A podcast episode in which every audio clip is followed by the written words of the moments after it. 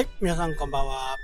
えっ、ー、と、au がね、今度、うんと24年度から衛星をキャッチして、そこで通信、通話ができるような形をするという形ですね。多分スペース X の衛星をね、使って通話をすると。これになると、もう、なんかね、キャッチコピーがすごくって、空が見えてたら通じますみたいな。なので、どんな山でも、どんな海でも通話ができる。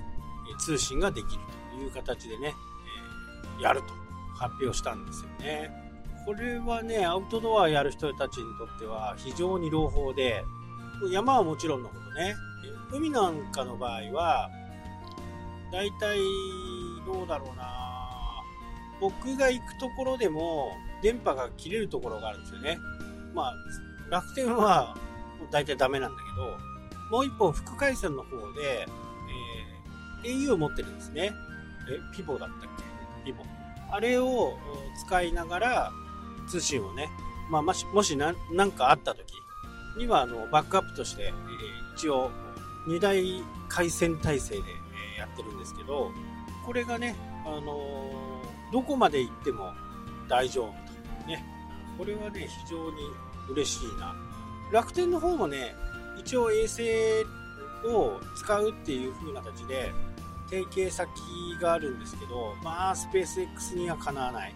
で、この衛星を使っても料金はそのままっていう風に今なってるんで、これが実現するとね、結構な勢いで、やっぱりドコモ神話があるんで、こう、山間部とかね、小さな町、村に行くと、やっぱりドコモは一番その辺はしっかりしている。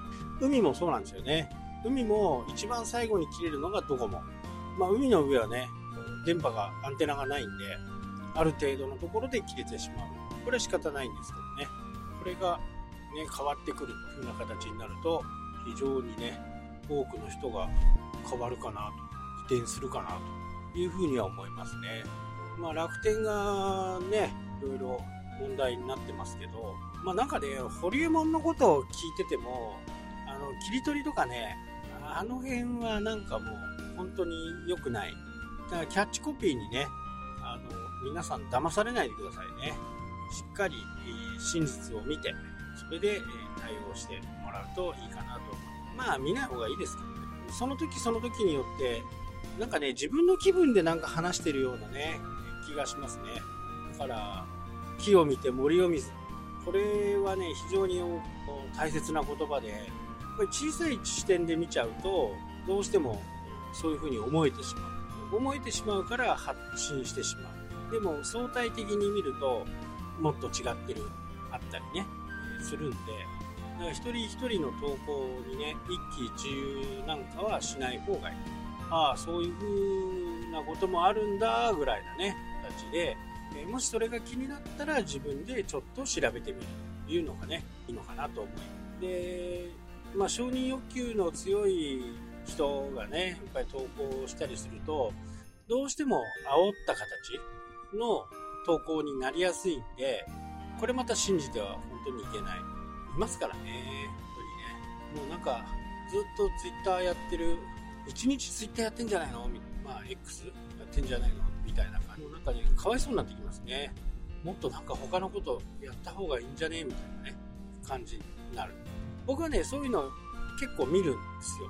なんか、僕は心理学のことは全くわかんないんですけど、なんとなくね、この人ってどういう人、どういうとこに困ってるのか、どういう風な形でそういう人格が築いてしまったのか。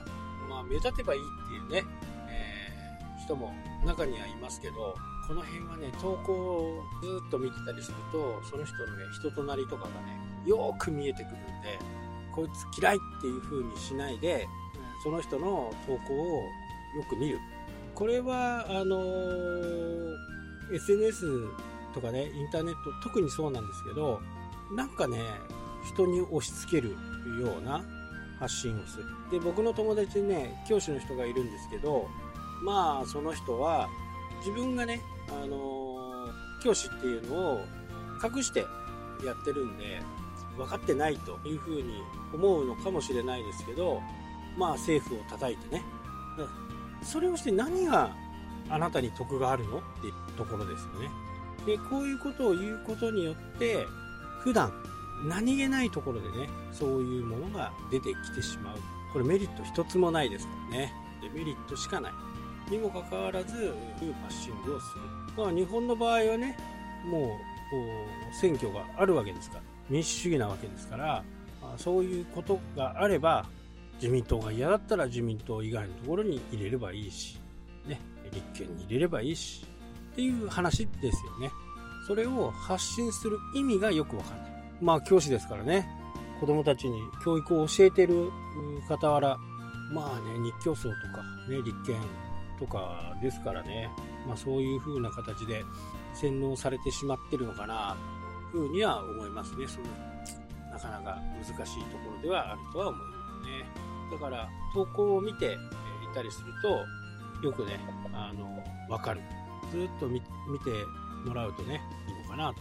それでね、好き嫌いとかっていう話じゃなくて、まあそういう意見もあるという人たちもいるということをね、分かってもらえるだけでも違うのかなと。だから僕なんかはね、サンデーモーニングとでっ嫌いなんですけど、見る。そういう偏った報道はね、なぜ起こってるのかとか、まあ、そういうことですよね。まあ、テレビ朝日、朝日新聞が、まあ、そういう偏った報道をする理由は何なのか、みたいなね。まあ、この辺を探っていくと結構面白いですね。はい、というわけでね、今日はこの辺で終わります。それではまた。したっけ？